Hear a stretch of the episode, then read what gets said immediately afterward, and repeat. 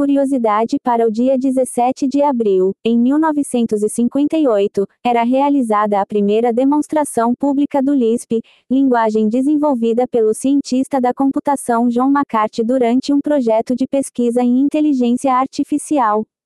E após as notícias de hoje, inscreva-se no canal arroba Devinfo ou siga nas plataformas, para receber notificações, tenha um maravilhoso dia e até amanhã. OpenAI decide não treinar GPT-5 por algum tempo, revela CEO. No momento, a empresa está trabalhando em recursos de segurança e adicionando novas funcionalidades ao GPT-4, esclareceu Sam Altman. As informações são do site The Verde. Imagem gerada por IA inadvertidamente vence uma das competições de fotografia mais prestigiadas do mundo. Boris Eldagissen, que já recusou o prêmio, diz que sua participação no Sony World Photography Awards foi um experimento para provar que o mundo da arte não está preparado para essa nova tecnologia, sugerindo a necessidade de criar concursos específicos para imagens geradas por IA. As informações são do site Petapixel. Nick Bostrom, um dos principais filósofos em IA do mundo, afirma que chatbots podem exibir vislumbres de autoconsciência, mais do que apenas regurgitar textos, esses sistemas têm demonstrado sinais de criatividade, compreensão e raciocínio.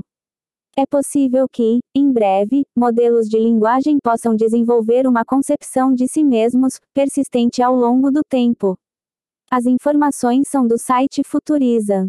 Elon Musk funda X, AI, nova empresa com foco em IA. A informação vem após a compra de milhares de GPUs para um suposto projeto de IA generativa no Twitter. O capital inicial para a formação da empresa teria vindo de investidores da Tesla e SpaceX. As informações são do site The Verde. Google estaria considerando mudança radical no mecanismo de busca, com lançamento previsto para maio. O sistema, de codinome Magi, implementará ferramentas baseadas em IA, como o chatbot BART. De início, os novos recursos estarão disponíveis exclusivamente no ZEUA. A liderança tecnológica do Google estaria tão ameaçada que a Samsung vem considerando utilizar o Bing como buscador padrão em seus dispositivos móveis. As informações são do site De Verde.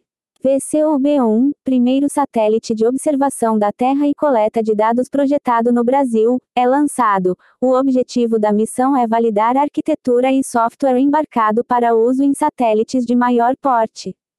O equipamento, desenvolvido pela Visiona, joint venture entre Embraer e Telebrás, configura um marco histórico para a indústria aeroespacial brasileira, com o domínio de todo o processo de desenvolvimento de satélites. As informações são do site Poder Aéreo.